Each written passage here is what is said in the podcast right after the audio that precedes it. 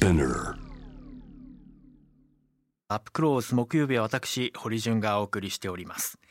さて今月20日に行われるバイデン氏の大統領就任式を前に中国の王毅外相による東南アジア諸国でのワクチン外交が続いています。一方香港における民主派への取り締まりが強化されています。今後さらに厳しい状況になるんでしょうか。飴と鞭を使い分ける中国習近平政権の狙い思惑は何か？まさに先ほど紹介した台湾のオードリー・タンさんに朝日新聞の記者がこう言ってましたね。そうした個人の行動を、まあ、国の方で把握するというのはやり方が中国と似ていませんか？私たちは中国のやり方とは全く違うんですと。民主主義を痛めることなくそれを実現しました。と彼は言っていました。さあその中国一体今どういうコンディションなのか。慶應義塾大学教授鴨智樹さんに解説をいただきたいと思います鴨さんこんばんはあ、こんばんは、鴨でございます。よろしくお願いしますよろしくお願いします。あの実は鴨さんには先日私が参加しております日中ジャーナリスト交流会議の勉強会に講師として来てくださいましてまあこれまでの中国共産党政権の在り方やそして今の習近平氏がどれだけの権力を掌握してきたのかなど、えー中国政治の舞台裏そして中国外交の舞台裏そして構造をですねいろいろな形でレクチャーしていただいてそのお話がすごくあの興味深かったのでこれはもう全国のリスナーの皆さんにもぜひ共有したいなと思い今日あのご登場いただきました。鴨さんありがとうございます。よろしくお願いします。よろしくお願いします。さてあのまあ格論に入っていく前にええ、中国共産党の習近平さんといはい。うトップは鴨さんの目からご覧になってどういえうトップですか、やはり、対、中国というその国土が広い、いわゆる大国をこう指導していくということにこう、なんて言うんでしょうね、くうーん難しい舵取りを迫られているうん。指導者だなっていうことをよくか、えー感じますね。うん。はい。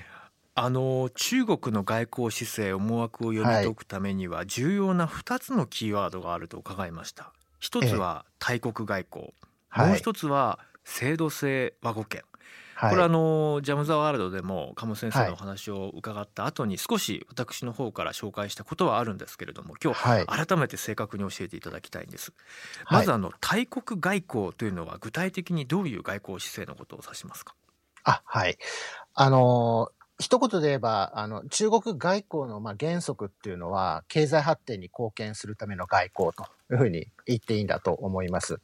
ですので、大国外交とは何ですかといえば、それは、あの、経済発展のために、えー必要な安定した国際関係を作っていく。うん。という、それ、そういう外交だというふうに言っていいんだと思います。いわゆるはい。社会主義国、まあ、共産国がこうしはいたこう経済的な活動を強化していく、まあ、改革開放の時代から見ると今は本当にえどこが資本主義の国だっけ？中国って共産主義じゃなかったっけ、本当にちょっとあの概念が変わったのかなと思うような状況ですけれども、ええええこの辺りはどう折り合いがついてるんですか？はい。あの、そうですね、1990年代の初めの頃の共産党の会議で、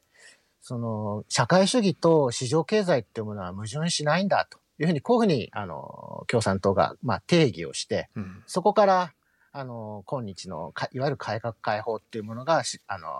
大きく歩みを早めていったというふうに言っていいと思います。それまで、こう、改革開放が資本主義的なものなのか、うんそれとも社会主義的なものなのかっていうことで、この共産党内で政策論争、さらにはそれが権力闘争に発展していって、まあ、国家等が不安定化するので、そういった論争はやめようと。国家を挙げて経済発展に注力しようというふうに、こういうふうに確認したのが、まあ、先ほど申し上げた90年代初めのあの共産党の会議だったというふうに言えます。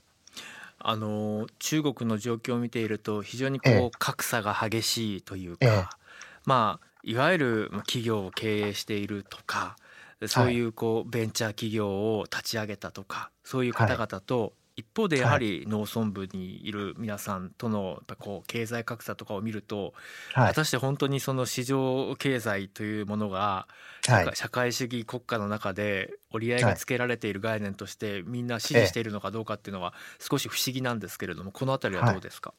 いや、あの、確かにその90年代の初めに中国は社会主義市場経済っていう言葉を生んで、あの社会主義と市場経済がこう、矛盾しないって先ほど申し上げたように、こう、定義はしましたけど、うん、その実際としては、やはり社会主義的な要素と市場経済的な要素というものの間に様々な、こう、矛盾というか、政策上の矛盾というのが、うん、あの、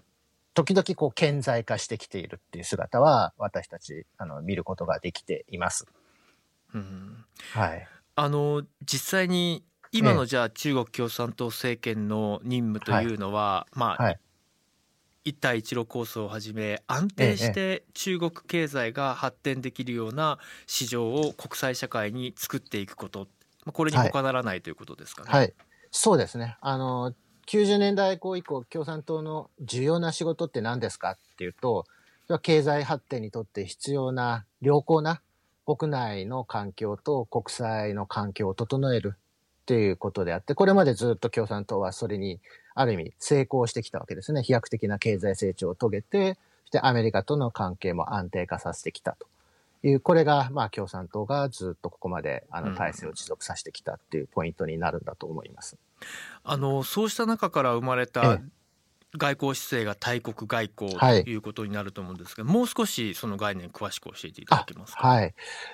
あの、大国外交っていうのは、おそらく2つの要素に分分けて説明することができて、一つはその経済発展に必要な、まあ、良好な環境を維持するために、うん、その平和的な発展の道を歩むんだということと、もう一つは、その平和的な発展の道を歩むんだけれども、そのために中国がこの主権であったり、領土の問題において、譲歩をするんだというふうに外国にこの思わせてはいけないってこういう大きい二つの方針が大国外交にはあるというふうに言われています。で、じゃあ大国ってどういう概念なんですかっていうのが次の問題になってくるんですが、これ、あの、中国の党や政府がこう発行しているいろんな文献を読んでみると、まあ、簡単に定義をすれば、この世界の平和に影響を与える決定的な力、うん、こんな風に書いてあるんですね。ですので、中国が大国外交を進めているっていう時には、それは力、つまりパワーの拡大を目指す外交だというふうに、まあ、考えていいと思います。うん、で、次に考えなきゃいけないのは、なぜパワーが必要なのかっていうことなんですけども、うん、それは先ほど申し上げたように経済発展に必要な国際環境を作るためであって、で今中国はその経済力が高まって軍事力も高まっているので、うん、それでもまだ不足なものがあるというふうにあの中国は考えています。うん、で、その不足なものを補うためにどんな力が必要なのかというと、先ほどおっしゃっておられたその制度性和語圏というパワーの強化を目指していると。こんなふうに説明することができるんだと思います。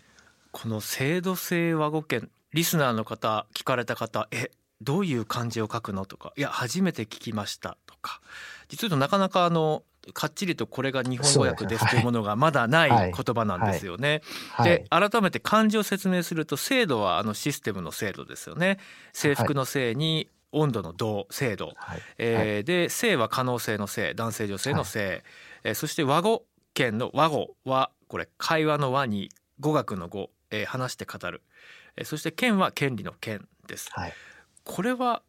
どう定義づけられる言葉なのかちょっと言葉の説明から教えていただけますか？はい。わ、はい、かりました。その制度性和語圏の和語圏っていう部分ですけどもこれはこの相手に自らの主張や考えをこう受け入れさせる力。ですから声が大きいとか、うん、そういういわゆる日本語でいうところの発言力とはちょっと違っていて、うん、大切なことはこう相手に受け入れさせるという、そういう、えー、ことであって、その権っていうのは、和語権の権っていうのは、日本語は、あの、権利っていうイメージを持ちますけど、これ中国の場合は力、パワーということを意味します。はい。で、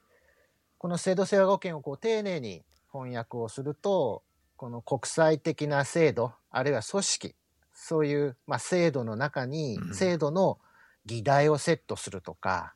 あるいは議決する際に、その自らの主張、あるいは考えをこう受け入れさせる力っていうふうに、あの訳すことができると思います。はは。あの語る話すっていう言葉から想像すると非常にこう穏やかに交渉しているように見えますけども、それは相手にある意味こう、まあ、有無を言わさずというか知らず知らずのうちに「はい、承りました」って、はい、飲み込ませるような交渉っていうことですよね。そうですね。いやまさにその言葉を聞いた時に今の日本と中国の関係が僕はどちらかというと腑に落ちたんですよ。あの今回もビジネス往来に関しては総理肝入りであの続けますと言ったのが、えー、まあ今回一転して全面禁止となりましたけどもここまでこう右往左往したのはやっぱり中国からのビジネス往来っていうのをどう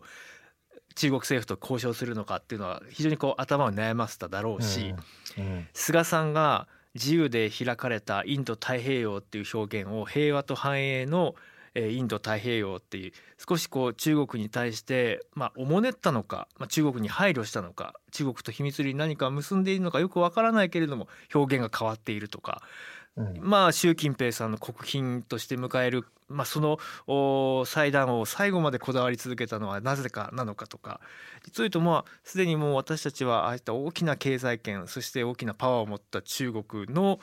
思惑というのをある程度受け入れないと日本の政策や日本の経済活動が回らないというあこれって制制度性和語圏が働いているそのものの実態を見てるのかなっていうことをなんとか想像しながら先生の話を聞いてたんですよね。なるほど、うん、実際にこの制度性和語圏の強化が必要っていうのはどういう経緯から導かれていったんですか、ええ、中国共産党政権の中では。はい、あのー、なんていうんでしょうアメリカ中国の指導部はその今の国際秩序を形作っているこのアメリカの覇権、まあ、パクス・アメリカーナっていうふうに言っていいと思いますけど、この、これを支えているパワーっていうのはどこから来たのか、うん、なぜ安定しているのか、これをまあ研究をしたんですね。うそうすると、その中で分かってきたことは、その経済力であったり、軍事力であったり、価値観、イデオロギーだけではなくて、やはり構造的パワーっていうものがあるというふうにこう学習したわけですね。うん、制度に埋め込まれた力ですね。これがあるということを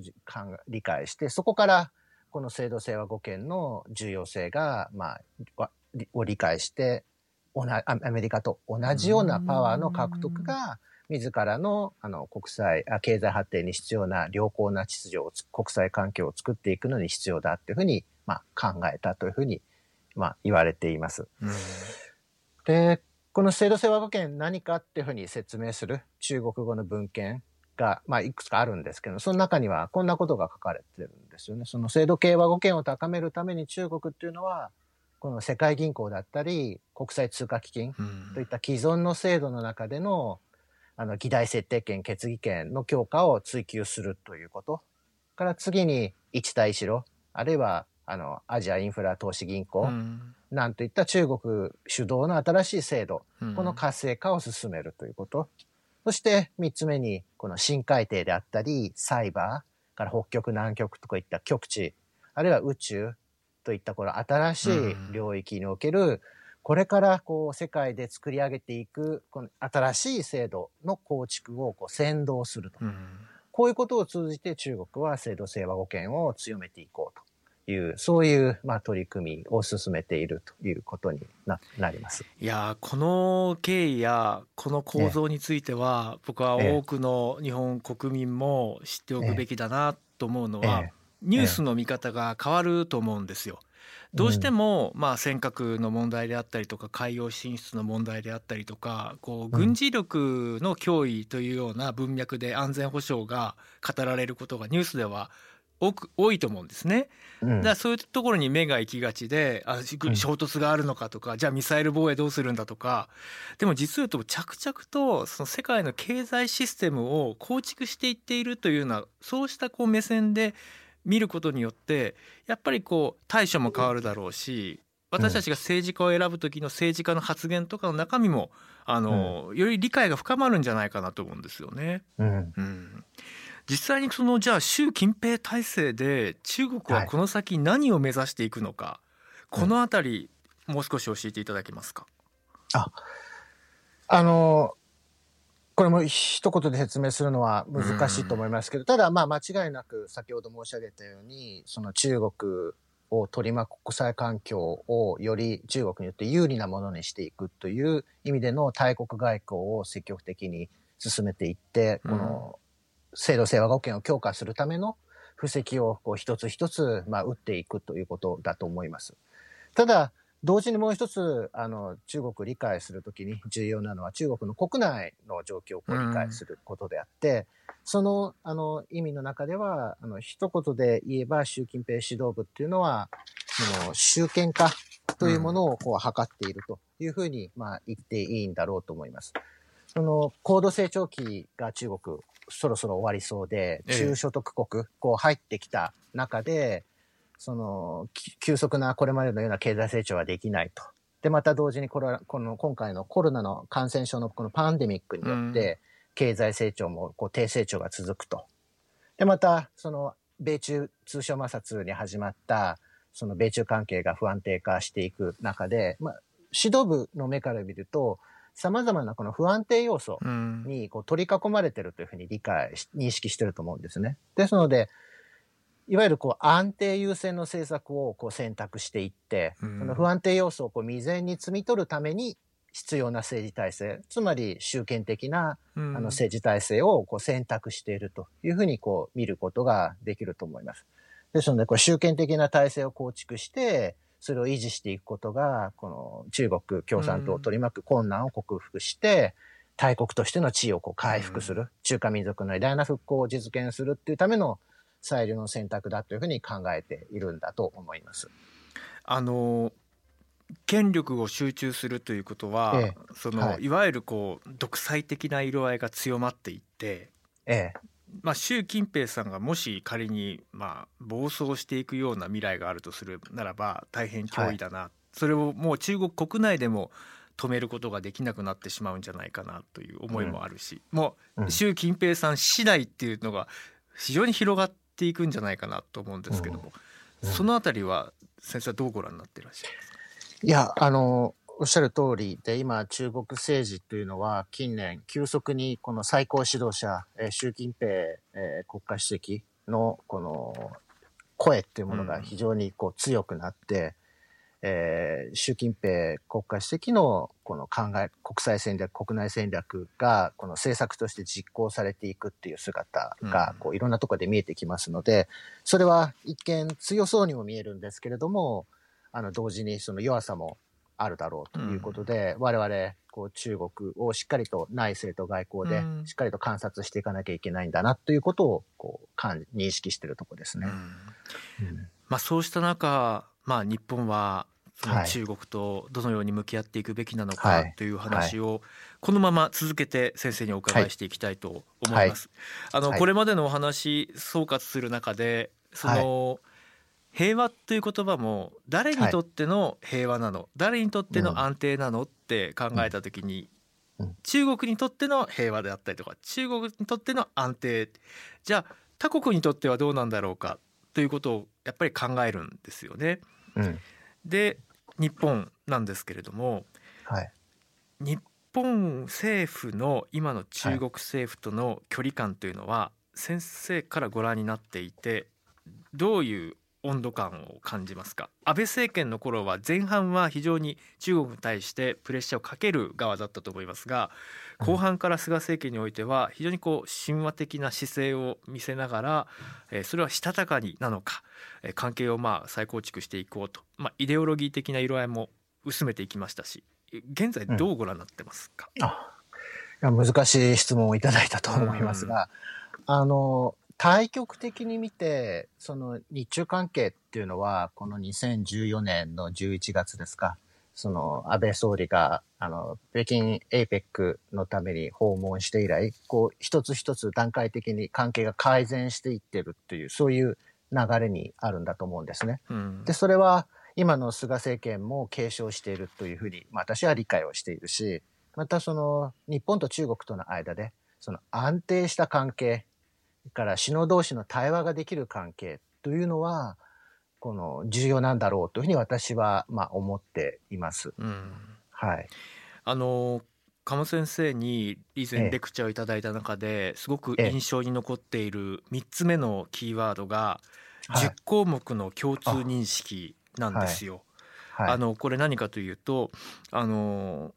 安倍政権下ですね。2019年6月の G20 大阪サミット前に行われた安倍総理と習近平国家主席の会談で得た、はい、まあ、中日間の、まあ、あちら主導でいうと中日間の、えー、はい、こちらでいうと日中間の共通認識というのが10項目あって、でこれは中国語訳では伝わっているんだけれども日本語訳になって例えば公的に発表されているようなものはないということを伺いました。うん、はい、ここは非常に重要なポイントだと思っていて知らされてないのはなぜなのかとかなぜ日本語訳になっていないのかとか、で、はい、その中身にはあらゆるまあ分野イノベーション経済医療環境保護などでお互いウィンウィンの関係を手を取り合ってやっていきましょうと、まあ、正常な軌道にとか、えーまあ、積極的な一帯一路構想への参加を歓迎するとかこういう文言があってあれ、はい、結構安倍さんは習さんとの間で中日関係日中関係緊密な未来というのを結構確約したのかなと思わせるような内容だったんですよね。これについて少しお話しいただいてもよろしいですか？うん、はいわかりました。そのさ今おっしゃられた10項目っていうのはこれは中国側が中国側の外交部のホームページでこう発表している19年の6月の G20 の大阪サミットであの日中首脳会談で得た共通認識だというふうに説明をしてますがあの、これについては日本側の公式文書の中には10項目合意っていうのは一言もありません。うん、ただ、あの、日中の間で話し合われた内容っていうのは、あの、日本の外外務省のホームページにしっかりと出ています。ですから、10項目の内容と似たようなことが、しっかりと日本の外外務省のホームページにもまあ載っているっていうのは事実だと思うんです、思います。ただ、重要なのは、こう10項目に載ってないこと、その中国側が合意したということ以外に日本は割と中国にいろんなことを言っているんですね。うん、それが、あの、例えば中国と中国の人権の問題であったり、うん、香港の問題であったり、あるいは東シナ海の問題であったり、こういったことについてこう、日本側の外務省のホームページではまあ出ているということになります。うん、ですので中国側はいい曲、いい側面、日中関係の良い側面を全部まとめて、それを10項目のパッケージにしたと。いうふうにあの理解してもいいんだろうと思います。うん。なるほど。中国政府にとって耳の痛いことや、これからまあ経済的な、はい、もしくはまあさまざまな隣国としてのパートナーシップを深めていくためには、日本国としては人権分野であったりとか、そうしたものは必要な部分なんですよっていうものは出したものの、それに関してはあたかもなかったかのようにパブリックに対して中国政府が出しているということになると、はいはい、これは私たちのこう主張っていうのがどこまで受け入れられているのかそして今後関係を築いていく上でそれがきちんと尊重されるものに上がってくるのかどうかっていうのは非常に大切なポイントですよね。おっしゃる通りですね。このそうですね10項目をそのまま日本日本政府がそれを受け入れるってことはないと思いますけど我々日本社会があ10項目あったんだっていうふうにそのまま飲み込んじゃうと、その日中の間のこの議題設定権っていうんですかね、外交交渉の議題が中国側にこう奪われてしまうという、うん、そういうことにもなりかねないので、この点はおっしゃる通りとても重要なポイントだと思います。うん、そういう意味で言うと日本政府が、まあ、その今後、まあ、菅政権なのか次の政権なのかは、まあ、今年選挙イヤーですからどうなるか分かりませんけれども、はい、日本国の政府が今後中国とどう対峙していくのかどのような交渉外交姿勢を見せるべきなのか、まあ、その見通しに関しては鴨さんはどんなふうにご覧になっていらっしゃいますか？あのこれも今、日中関係っていうのは非常に難しい局面にあって、うん、中国側が先ほど言ったように10項目だというふうに言っておきながら、えまあ言いますけれども、その反対側にある日本にとっての懸念事項っていうのは中国側はなかったかのように、こう、報じてるわけですよね。この現実っていうのを踏まえるということが一つと、もう一つは、あの、今日、あの、いろいろとお話をしてきた中国っていうのはこの構造的権力、これを強化しようとしている国家であって、そのために何をしようとしてるのかっていうことを、こう、我々、あの、日本社会全体でもしっかりとこう、理解をしていくっていうことが、おそらく重要になってくるんだと思います。それが、まあ、あの、最も重要なことかなというふうに思います。あの僕はあの香港の取材も続けていて、はい、まあ、ついこの大晦日年末年始もですね、はいはい、えー、民主派の、まあ、主張する皆さんにとっても本当に厳しい政策が取られていった。で先ほどの人権の話というのはおそらく香港やウイグル南モンゴルだけではなくて中国国内にいる人民の方々の中にも言いたいことがあっても言えない抑圧されている状況も一方であったりもするのかなと。で最近のトピックといえばあ中国最大の EC 企業のアリババの創業者のジャック・マーさんがなかなかこう連絡が取れない状況が続いていて、まあ、テレビ番組の出演がキャンセルになったまま表舞台にはずっと出てこない、まあ、失踪したのではとかいろんなことが言われていますけれどもあれは一体何が起きてるのかなということもすごく不思議なんですよね。鴨さん、どんなふうにご覧になってらっしゃいますか？はい。あの、今日、先ほどその堀さんがその中国の市場、社会主義市場経済の話での中で、こう、社会主義と市場経済のこの矛盾っていうものを、こう、がどうなってるのかっていう、こういうことをおっしゃっておられたと思いますけど、このアリババのこの件も、おそらく、その社会主義と市場、社会主義と市場経済のこの矛盾っていうものが、今回こう露呈したというか、中国社会、政治の中でこの相反するものがこう可視化されたっていう事例なのかなというふうに思います。ですので、あとは経済政策の中で、その、なんて言うんでしょう、こう、中国の民営企業、この活動に対するその国家の規制といったものがどこまで、あの、どこまでのものなのかっていう、その経済政策の全体のこの方向性、これをこう見通す上でも、このアリババのこの件っていうのは、とてもその重要な、あの、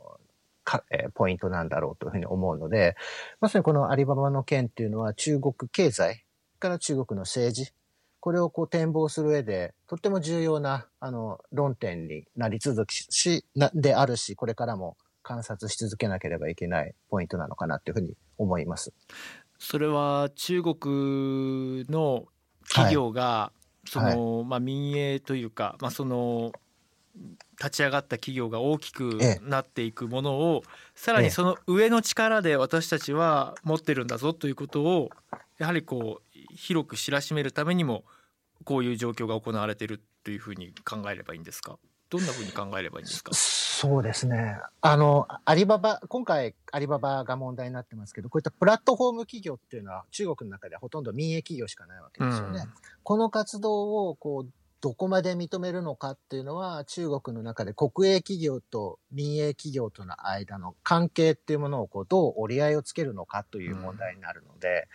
まさにあの社会主義市場経済じゃないですけれども、うん、中国の政治体制のあり方っていうその政治の問題にあの行き着く問題になってくるんだと思いますので、これあの習近平指導部がどういうふうに理解してるのかっていうのをこう見るポイントになるんだと思いますね。はは。今ジャック・マーさんどうされてるんですかね？いやその公式の活動には出てらっしゃらないのでどうなってるんでしょうね。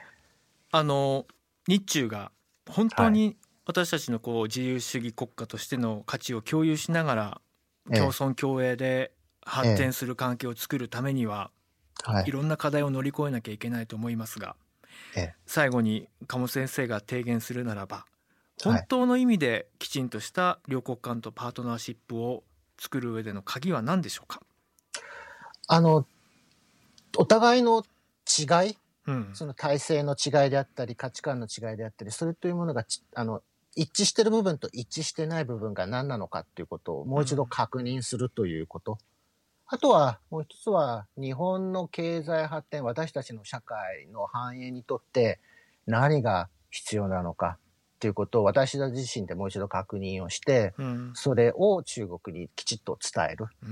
そういうその問題、ことなのかなと思うので、おそらく日中関係の重要な論点というのは日本側に、日本が一体どういう中国との関係を作りたいのかっていうことをこう、もう一度再確認する。そういうタイミングにいるんではないのかなというふうに思います。うん、大事な提言ですね。私たちは私たちがどんな国を作り私たちはどんな未来を望み、はい、私たちがじゃあ考えるこの経済私たちが考えるじゃあ幸福の形は何かというのを私たちが考える自由の権利とは何かとかそういうことを自分自身できちんと分かった上でだからこうしてほしいんですこうしないといけないんですこういうことがちゃんと主張できるようになっておかなきゃいけないということですよね。うん、うん、いや鴨さんあのー、今年もいろいろ動きがあると思います。まあ、この後バイデン政権が誕生した後アメリカと中国の関係どうなるのかとか、うん、まあ、そしてこのパンデミック後の世界が一体どう変わっていくのかとかもう中国は鍵を握る地域であることは間違いないので今後もいろいろ教えてください。あ、こちらこそよろしくお願いします。はい、ありがとうございましたあ。ありがとうございました。今夜は慶應義塾大学教授鴨智樹さんに伺いました。堀潤です。鴨智樹先生との対話いかがだったでしょうか？なかなかあの普段のメディアニュースの中では語られることがない中国共産党政権習近平氏の実像少しだけ垣間見えたんじゃないですか？うん、でもキーワードになる大国外交であったりとか制度性和語圏であったりとか、まあ、日中間の、まあ、共通合意だったりとか共通認識であったりとかぜひ知っておいていただきたいなと思っています。リスナーの方からも本当に事前にいろんなあのメールいただいていてメッセージいただいていて番組内ではあの紹介しきれなかったのでここで紹介させてください。グリーンアースさんから日本に対しても貿易などでは笑顔を見せる一方尖閣諸島周辺への挑発的行動も同時に行われていて不思議な国だなという印象が強いです習近平さん率いる中国共産党が目指す国家の未来像とはどういったものなのか、まあ、まさに大国外交制度性和語圏の解説の中にありましたよね、えー、ラジオネーム神戸のたぬき坂さん。鴨さん今の中国は経済大国でかつ軍事力もありかつてのソ連をしのぐ存在ですか？香港のことなどどう日本は主張すべきでしょう、うん、そうですよね。でも鴨さんのメッセージの中でねあの日本はどう主張するべきか、ね、その主張の前にまず中国の実像を皆さんは知っていますか？ということ。もう一つ日本国が一体どういう国になるのか？というのはきちんと語ることができていますか？っていう。これは私たちのようなこうね一般国民だけではなくてもちろんそれこそ政治家それこそ政府の首脳たちが私たちの国はこういう国なんですとこういうことを目指しているんですとしっかりと言葉を持っているかどうかっていう点にも関わってくる話ですよね。うん、まああの中国の存在は例えば今日少し出てきましたけど宇宙の分野での新しい秩序構成いや目覚ましいものがありますよね。だってまず自前の国際宇宙ステーション作る計画でしょ？でさらにはつい先日月の裏側にあのロケット飛ばしましたよね。で表面のものを持って帰りましたよね。いやこれはもうすごいことですよ。うん。なかなかこれまではそこに到達できなかったわけですから。ですからまあ私たちがまあ普段のニュースの中ではね安全保障の勇ましい話か中国経済の話かまあそういう分野表層的なものしかなかなかこう見られる機会が少ないと思うのでまさにこう根を張って研究を続けている方々のお話もあのこうして紹介したいなと思っています。でも鴨さんにその以前お会いした時にじゃあ私たちメディア私たちジャーナリズムっていうのは一体何が今求められているんでしょうかとそうですねと私たちはこうしてこう研究という形で出された資料や、えー、そうした発言の内容を読み解くのがまあ専門ですがではじゃあ事実はどうなのか現場はどうなっているのかそれを淡々と検証して伝えてほしいですというふうに言っておられましたね。うん、だからまあ2021年のキーワードは